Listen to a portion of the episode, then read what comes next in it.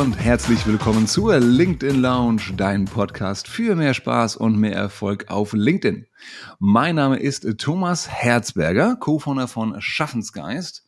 Und ich sage Gude an meinen Gast für heute, Norbert Schuster. Grüß dich. Hi Thomas, grüß dich.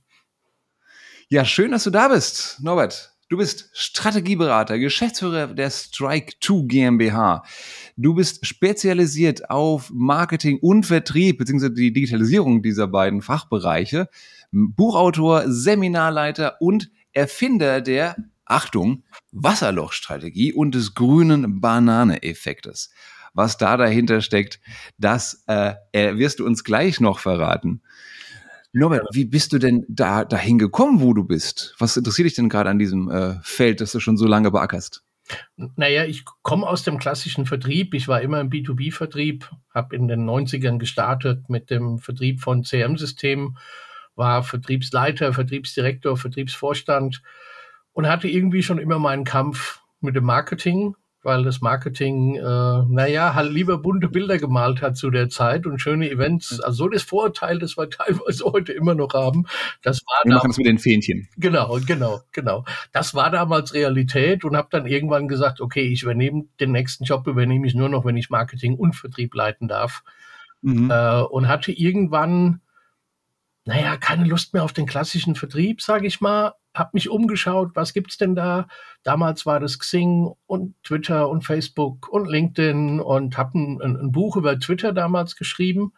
Mhm. Und das war mein, mein, Einstieg in die Welt, wo ich dann gefragt wurde, was machst du denn da? Kannst mal, kannst mal einen Vortrag halten? Kannst mal ein Seminar geben? Und das war dann so der, der Anfang des Weges, der dann irgendwann äh, das Thema Marketing Automation gestreift hat, Lead Management gestreift hat. Und da habe ich so mein, mein Zuhause und mein Herzensthema gefunden. Ja, das finde ich äh, toll, dass du dich so ein bisschen ähm, nicht nur herablegst auf die Marketer, sondern uns helfen möchtest, dann auch einen ordentlichen Job zu machen und endlich mal was zum Unternehmenserfolg beizutragen. Äh, vielen, vielen Dank schon mal dafür. Mhm, gerne. Aber äh, tatsächlich, äh, ja, wir, ihr, ihr hört, liebe Hörer, das ist natürlich immer ein, ein langfristiges Thema. Das habe ich bei jeder Position bisher gehabt, in der ich war, sowohl fest angestellt als auch interim in den Beratungen, in den Workshops erleben wir es ganz, ganz oft, dass sich, äh, Norbert, ich habe es im Vorgespräch gesagt, Marketing und Vertrieb ein bisschen gerne clashen. Das ist ja, man so, so Frenemies ist ein schöner Begriff dafür mhm. im Englischen. Äh, gleich manchmal Freunde, manchmal Feinde. Am Ende des Tages brauchen wir aneinander, damit das hier gut funktioniert.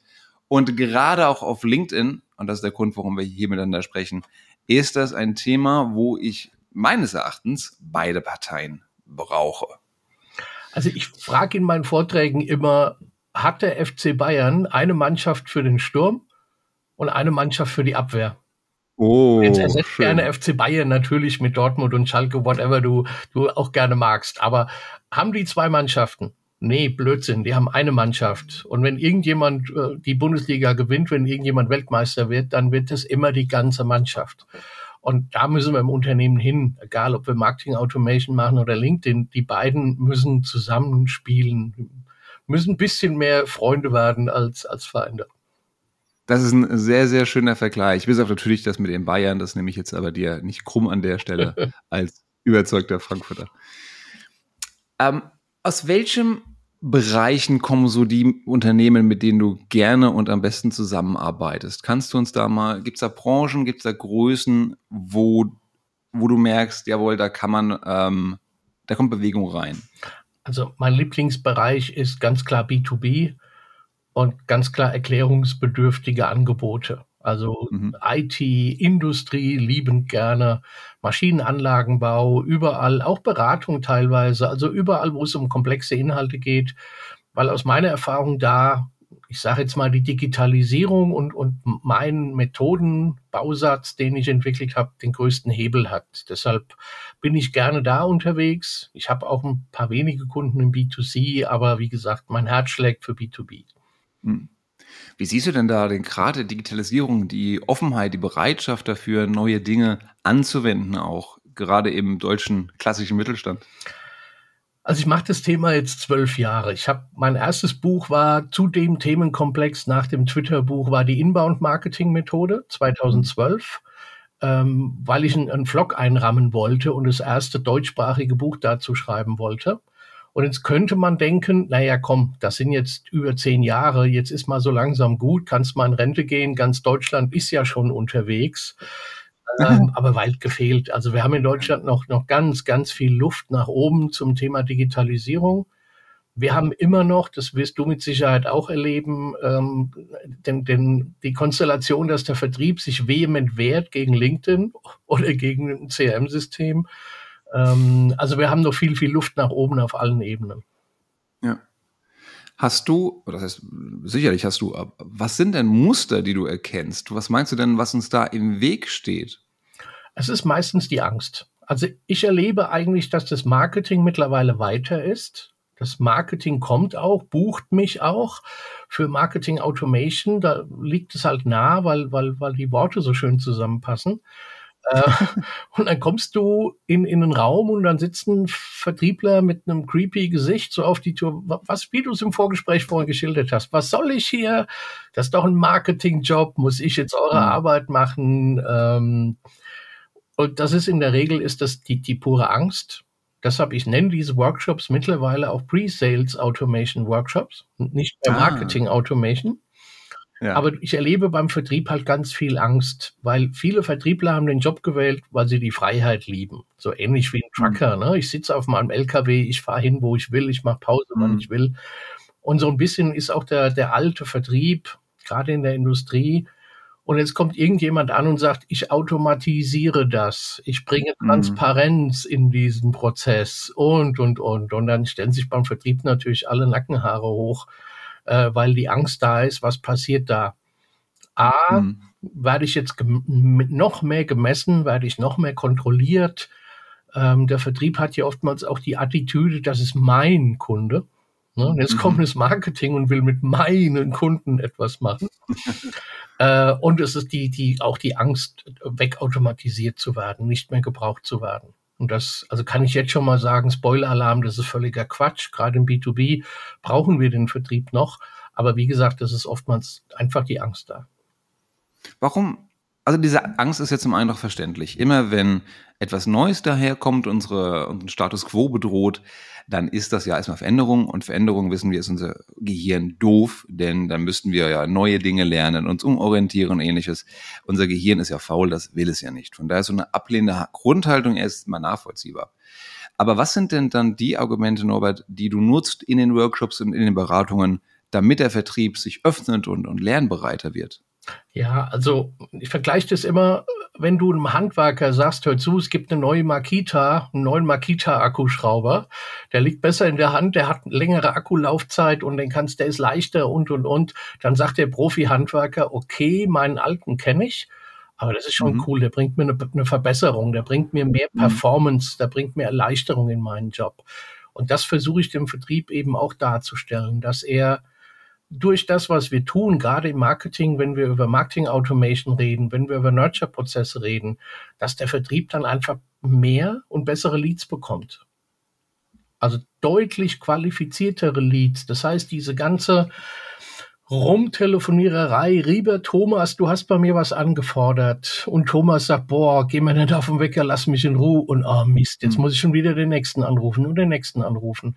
Das können wir deutlich effizienter machen. Wir können die die Vorlage für den Vertrieb deutlich besser gestalten. Der Vertrieb hat weniger Arbeit. Er, mhm. hat, er bekommt viel reifere, qualifiziertere Leads. Das heißt, wenn er es versteht, kann er viel schneller den Sack zumachen, kann mhm. viel schneller seine Ziele erreichen, kann viel schneller die Anerkennung einheimsen und vielleicht auch einen Bonus oder eine Provision. Und ich habe in, in meinem Buch habe ich geschrieben, lieber Vertrieb, hilf deinem Marketing, damit es dir besser helfen kann. Ja, ich, ich höre Jeremy Maguire da sprechen aus, aus dir. Helf, hilf mir dabei, dir zu helfen. Genau, genau. Genau, und das versuche ich eben im Vertrieb klarzumachen, wie dieser neue Prozess läuft, dass er ihn nicht überflüssig macht, sondern ihn einfach nur in eine bessere Position auf dem Spielfeld stellt, ihm eine bessere Flanke schlägt und der Vertrieb, wenn er es richtig anpackt, dann der Held sein, noch mehr der Held sein kann. Hm. Als es ohnehin schon ist. Sehr schön. Ich, ich, ich mag das, wenn, so in, wenn man Metaphern dafür findet. Und ähm, speaking of Metaphern, ähm, ich, ich habe ja mit einem kleinen Schrecken auch entdeckt, dass eben eines deiner Werkzeuge die sogenannte Wasserlochstrategie ist. Warum habe ich mich erschrocken? Weil ich seit mehreren Jahren nunmehr in LinkedIn-Schulungen auch von Wasserlöchern spreche, die es dort gibt. Nämlich, äh, in dem Fall sind das ähm, Unternehmensseiten, sind das Personen, sind das Seiten von Fachmagazinen zum Beispiel. Sprich, virtuelle Wasserlöcher, an denen sich die Menschen tummeln, die man erreichen möchte und die man dort finden kann durch Kontaktanfragen oder auch durch kluge Kommentare unter den Beiträgen dieser Menschen. Aber man findet sie eben da. Ähm, was ist denn in, bei dir diese Wasserlochstrategie? Also wie gesagt, ich beschäftige mich seit 2010, 2011 mit dem Thema Inbound Marketing. Mhm. Und zu der Zeit kannte das noch niemand in Deutschland. Also wenn du irgendjemand was von Inbound Marketing erzählt hast, hast du immer in fragende Gesichter geschaut. Und wie, wie du ja schon gemerkt hast, bin ich ein, ein Mann der Bilder ähm, und habe dann irgendwann überlegt, wie kann ich den Leuten klar machen, was das ist und was es bedeutet und wie es funktioniert. Und äh, da kam halt so das Bild des Wasserlochs. Ich dachte, mhm. okay, mhm. und erkläre das halt immer so, stell dir vor, du bist Fotograf, kriegst den Auftrag, Bilder von Elefanten zu schießen. Was kannst du tun? Du rennst mit der Kamera durch Wüste, Busch und Savanne, bis du einen ja. Elefanten findest. Das ist ja. die Kaltakquise. Oder du baust ein Wasserloch und sorgst dafür, dass die Elefanten den Weg zu dir finden. So, mhm. Das ist kein, kein Thema der Faulheit, weil es ist Arbeit. Du musst dir erstmal überlegen, welche Wasserlöcher wollen Elefanten groß, klein, welchen Geschmack soll das Wasser haben, bewachsen, windgeschützt und so weiter. Das ist im ja. Prinzip das Bayer-Persona-Profil. Empathie für Elefanten, Empathie für Wunschkunden aufbauen. Und dann fängst du an zu bauen. Und alle mhm. deine Präsenzen sollten auf dieses Wasserloch einzahlen. Die Webseite, der Blog, der Podcast, der Fachartikel, alles, was du tust. Und das Wasser im Wasserloch ist im Prinzip der Content. Je mhm. mehr guten, relevanten Content du in das Wasserloch gießt, desto größer wird es. Und du kannst auch den Duft des Wassers benutzen, um die Nachricht zu verbreiten. Also das heißt, du mhm. kannst dann eben einen Föhn aufstellen, der den Duft des Wassers verbreitet. Oder du kannst ein Hinweisschild aufstellen, hier gibt's lecker Elefantenwasser, Elefanten willkommen. Ähm, ja. Und kannst eben damit dafür sorgen, dass mehr Leute zu dir finden und eben deinen guten Content genießen können. Ja. Was sind dann so klassische Wasserlöcher, die dann kreiert werden, die dann produziert werden? Ich glaube, man könnte auch Lead Magnets äh, dazu sagen an anderer Stelle, ähm, die du, die du siehst, wo du denkst, jawohl, das ist äh, nicht nur in Theorie, sondern vor allen Dingen auch in der Praxis äh, erfolgsversprechend. Ja. Gerade für erklärungswürdige B2B-Produkte. Ja.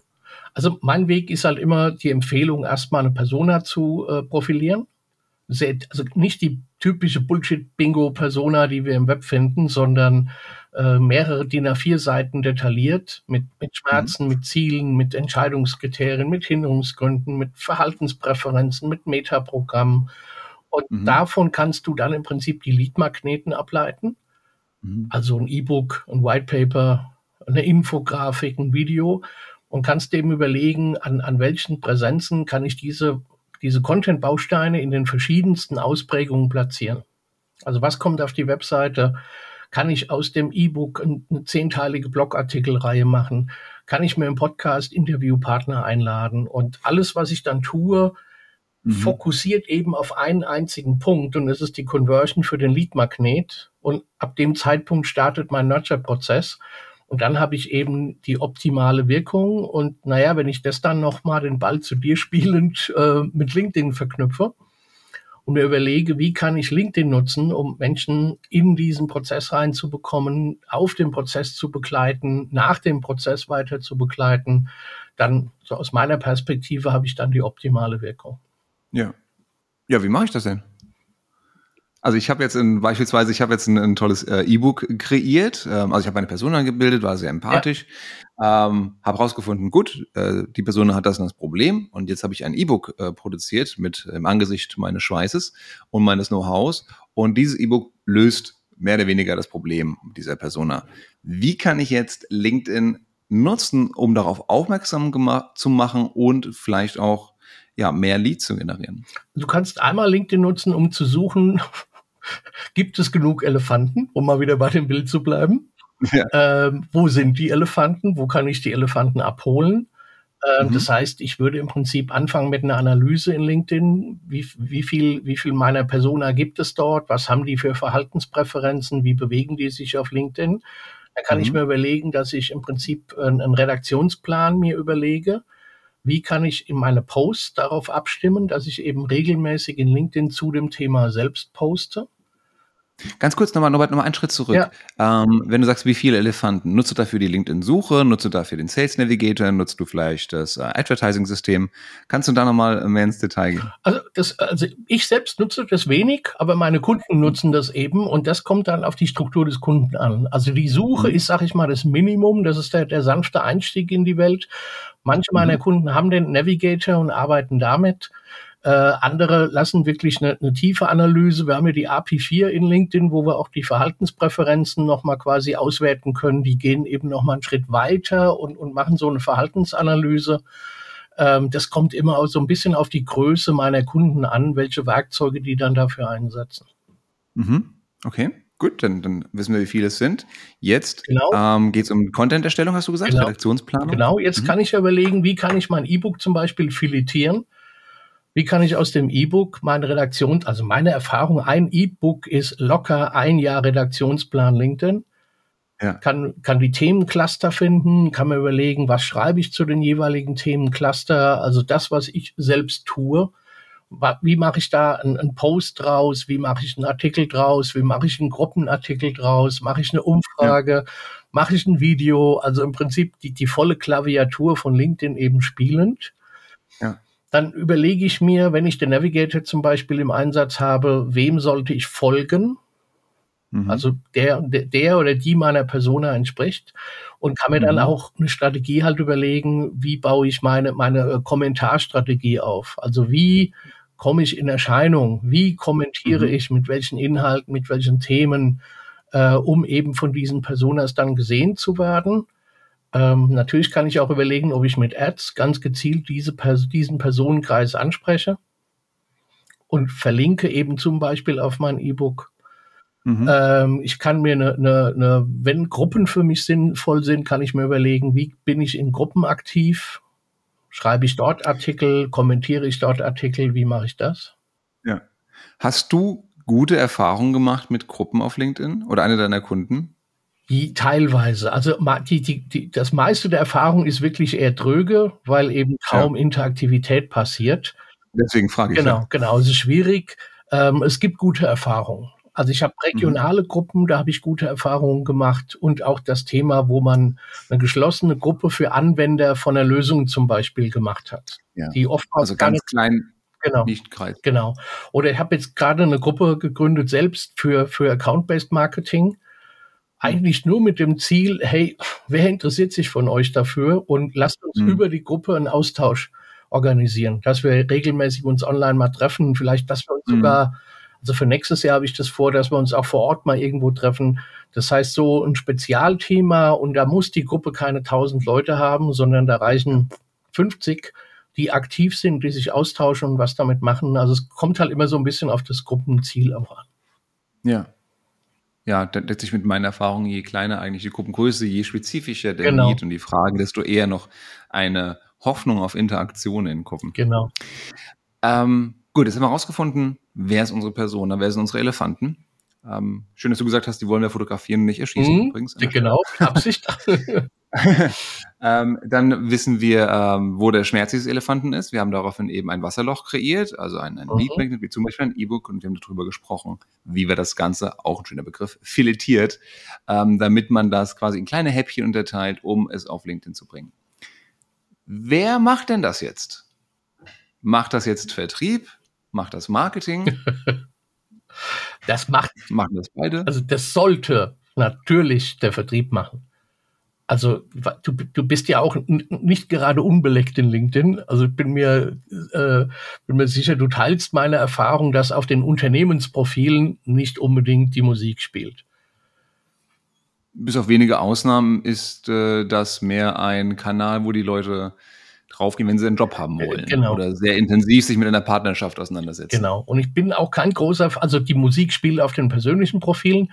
Äh, ich bin aber auch kein großer Freund davon, dass das Marketing dem Vertrieb die Texte vorschreibt und der Vertrieb postet die dann.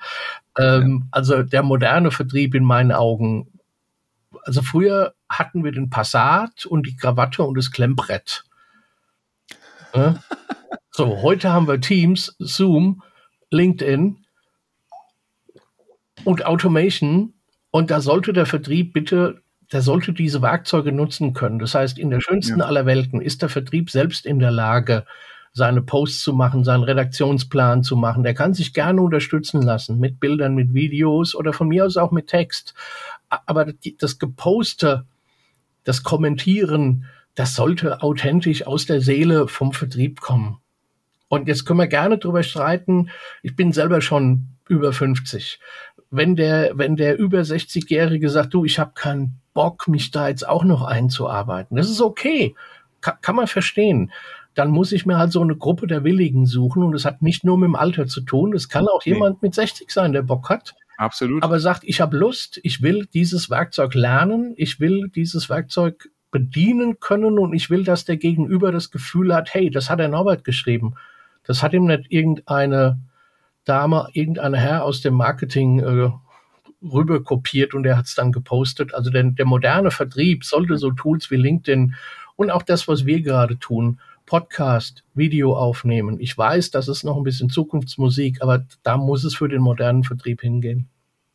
Ja, es ist traurig eigentlich, dass es oftmals noch Zukunftsmusik ist. Ja. Natürlich gibt es viele, viele Beispiele Unternehmen, die da schon viel, viel weiter sind. Ähm, aber ich bin bei dir, dass es eher eine Mindset-Frage ist als eine ähm, Altersfrage. Ja. Denn zum einen, wenn, meiner Erfahrung nach zumindest, wenn die äh, Vertriebsmitarbeiter im Unternehmen auch schon entsprechend lange dabei sind, bringen die eben die notwendige Empathie mit. Das heißt, die wissen, wer die Kunden sind, ja. die wissen, wo die Schmerzen sind und die kennen ihre Kunden auch schon so lange, dass die genau wissen, ja, neben dem, was sein Job ist, hat er eben noch die und die Herausforderungen und Probleme.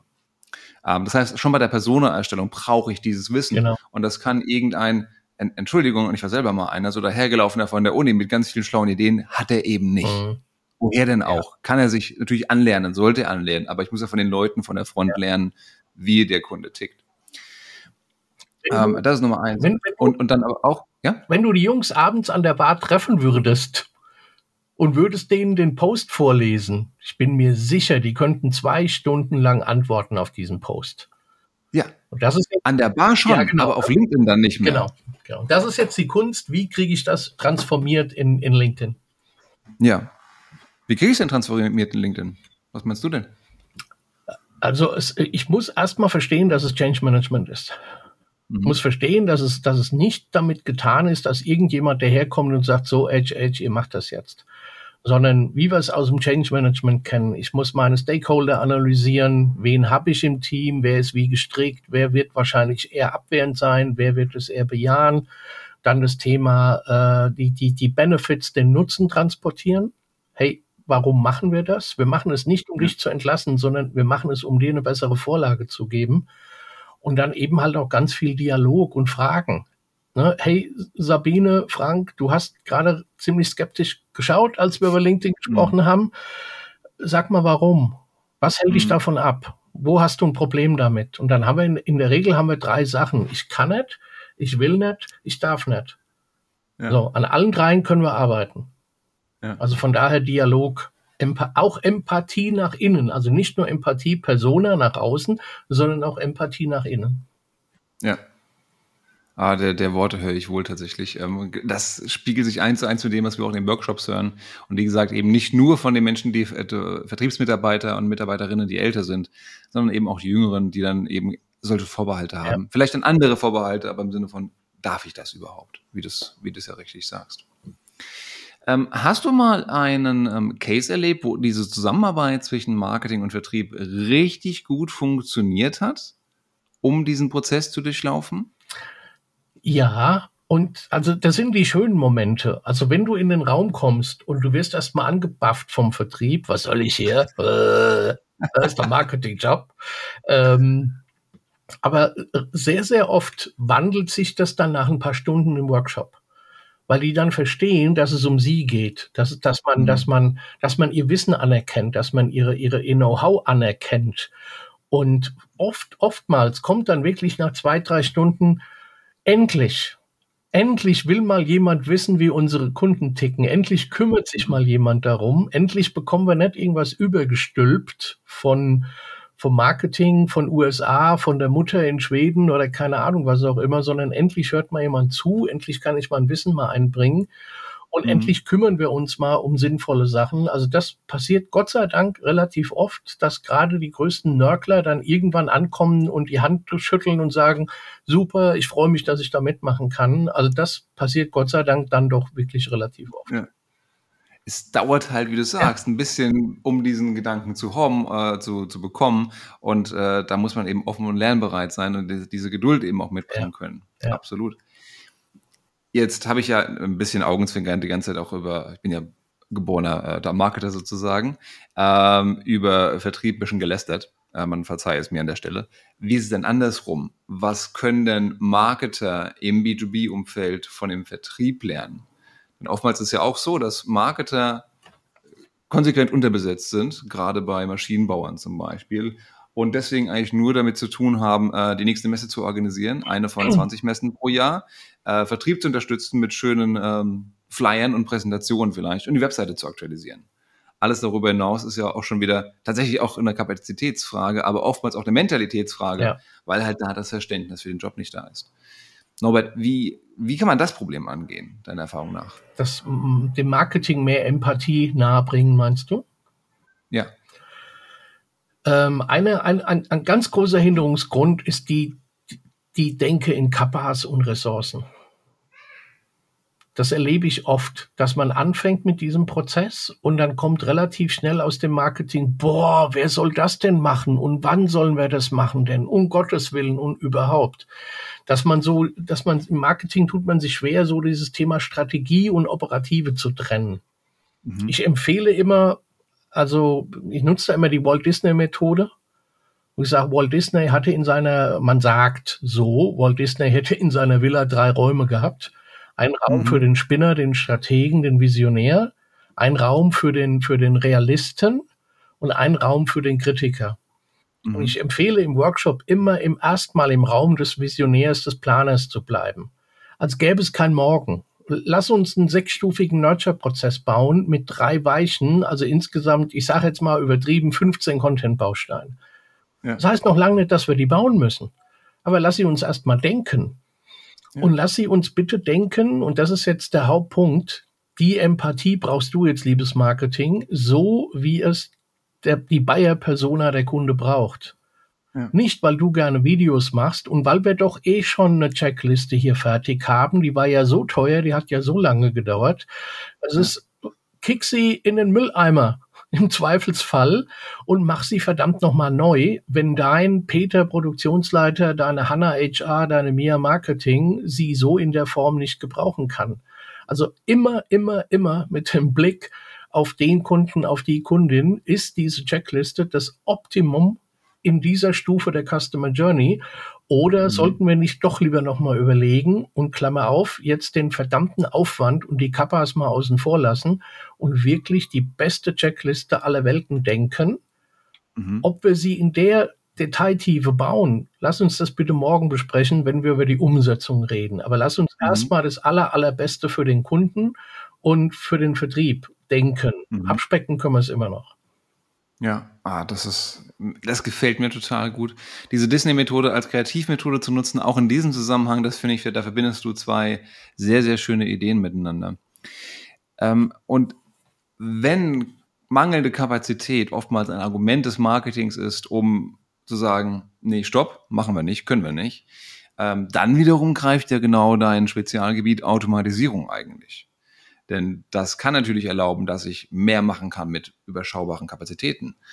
Norbert, welche Ansätze habe ich dann? Was sind denn Quick Wins eigentlich, die du siehst in deiner Erfahrung, wo ich durch Automatisierung den Output meiner Marketingabteilung steigern kann? Kann ich nicht. Mist.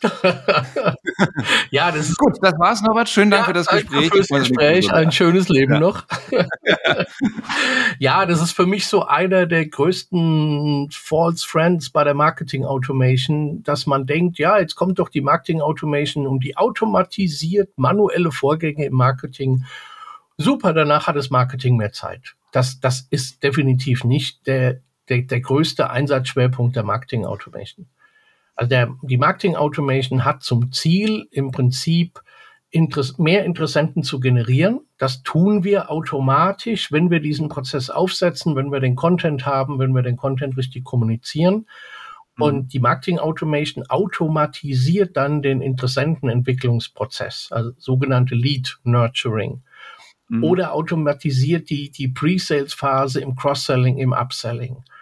Bedeutet aber erstmal mehr Arbeit für das Marketing. Ich muss diesen mhm. Prozess planen, ich muss den Content bauen. Die Skalierungseffekte kommen leider erst danach. Weil dem mhm. Nurture-Prozess ist es egal, ob da fünf Leads durchlaufen oder fünf Millionen.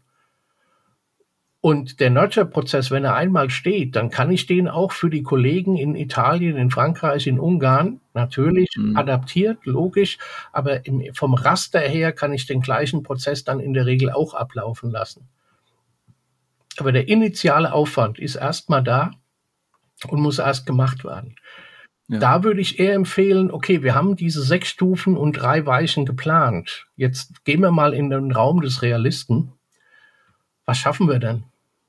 Ist hm. illusorisch, das zu schaffen. Okay, dann lass uns doch nur in Anführungszeichen unseren ungated Content bauen, eine Infografik, ein Video, eine Checkliste, was auch immer, und lass uns nur den ersten gated Content bauen. Ein hm. Ratgeber, ein Leitfaden und, und, und. Aber lasst uns den bitte, Entschuldigung, verdammt nochmal richtig bauen.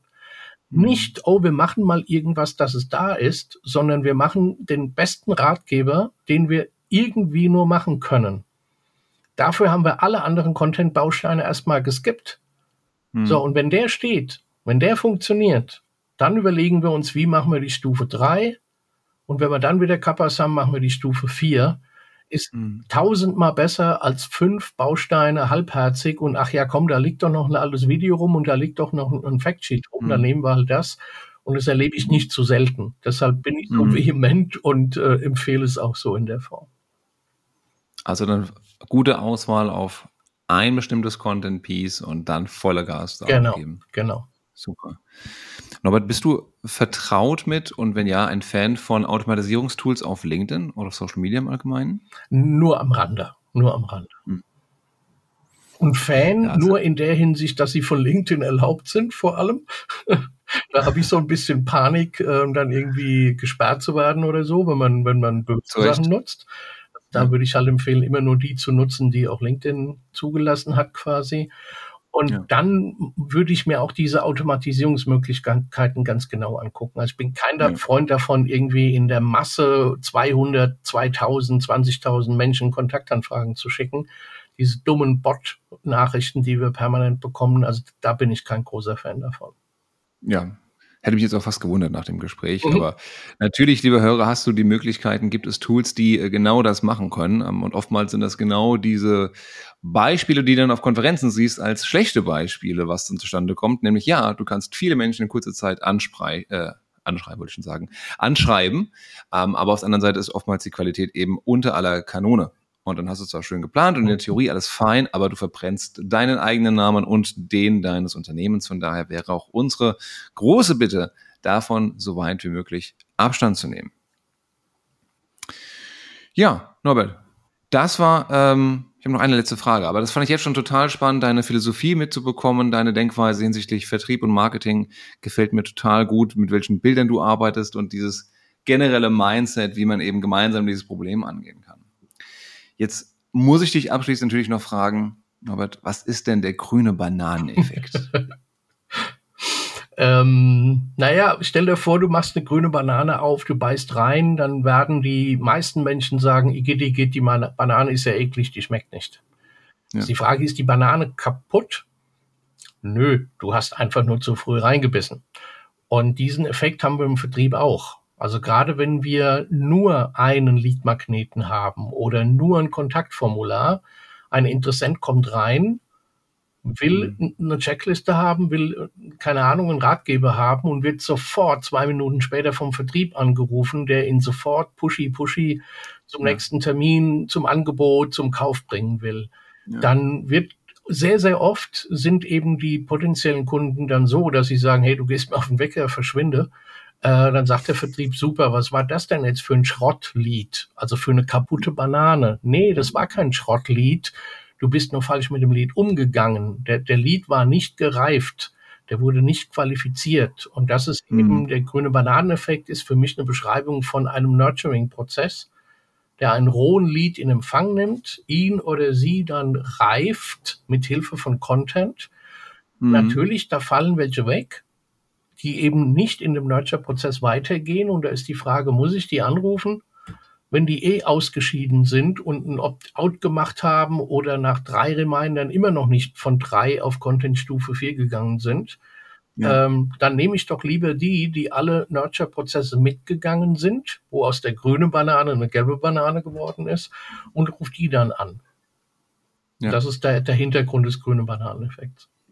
Macht total viel Sinn und da passt LinkedIn ja auch hervorragend rein, genau. indem ich, wenn ich mich mit meinen ähm, Leads vernetze, dadurch einfach ständig im Kopf bleibe, durch meine Beiträge, durch Empfehlungen, ja. ähm, durch Tipps und Tricks, ohne direkt gleich verkaufen zu wollen, Stichwort ich beiße in die Banane rein, sondern indem ich einfach hilfe, helfe und eben wertstiftenden Content teile. Das ist so der, der, na, das Prinzip kennst du bestimmt auch von Kahneman, langsames Denken, schnelles Denken. Ja. Und das ist eben, wenn ich in LinkedIn jemand immer wieder sehe und es kommt dann ja. irgendwann eine Kontaktanfrage oder eine Nachricht, dann bin ich viel offener, das anzunehmen, weil ich einfach das Gesicht schon kenne, äh, als wenn jetzt plump um die Ecke eine, eine, eine direkte Anfrage und ein Sales Pitch kommt. Ja. Genau, der mehr Exposure-Effekt, je öfter wir das sehen, desto genau. mehr vertrauen wir genau. der Marke oder den Menschen. Genau. Prima. Norbert, das waren viele tolle, sowohl strategische als auch praktische Tipps rund um das Thema Vertrieb und Marketing. Ähm, super inspirierend. Vielen, vielen Dank für deine Zeit und dein Know-how. Sehr gerne. Vielen Dank für die Einladung. Hat Spaß gemacht. Sehr, sehr gerne. Mir auch. Liebe Hörerinnen, liebe Hörer, das war unser Gespräch mit Norbert Schuster. Er ist Strategieberater und Geschäftsführer der Strike 2 GmbH, Erfinder der Wasserloch- und grünen Bananeneffekts, äh, Wasserloch-Strategie, Entschuldigung, und des grünen Bananeneffekts. Er ist Host des Podcasts Digitalisierung in Marketing und Vertrieb vom Code to Close. Hört euch den auch gerne an. Und wie wir gehört haben, mehrfacher Buchautor zu spannenden Themen genau in dieser Schnittmenge zwischen Vertrieb und Marketing. Ich hoffe, für dich war das dabei und du freust dich jetzt ein bisschen mehr auf das nächste gemeinsame Showfix zwischen deinen Vertriebs- und Marketingkollegen. Und vielleicht könnt ihr auch dann mal die Walt Disney Räume besuchen, wenn es darum geht, neue Vertriebsstrategien zu konzipieren. Ich hoffe sehr, dir hat es gefallen. Und wenn das so war, dann erzähl's gerne weiter. Bei der LinkedIn Lounge gibt es noch viele tolle Episoden rund um das Thema, zum Beispiel mit der Julia Pichler über Social Selling oder dem Markus Herrlin über Key Account Management. Hör dir auch gerne diese Folge nochmal an. Und ähm, lass uns gerne ein Abo da, ein Like da. Auf Spotify kannst du uns bis zu fünf Sterne äh, vergeben, wenn dir das gefallen hat. Wir würden uns sehr freuen und hören dich dann bei der nächsten Episode wieder. In diesem Sinne, bis dahin alles Gute. Ciao, ciao.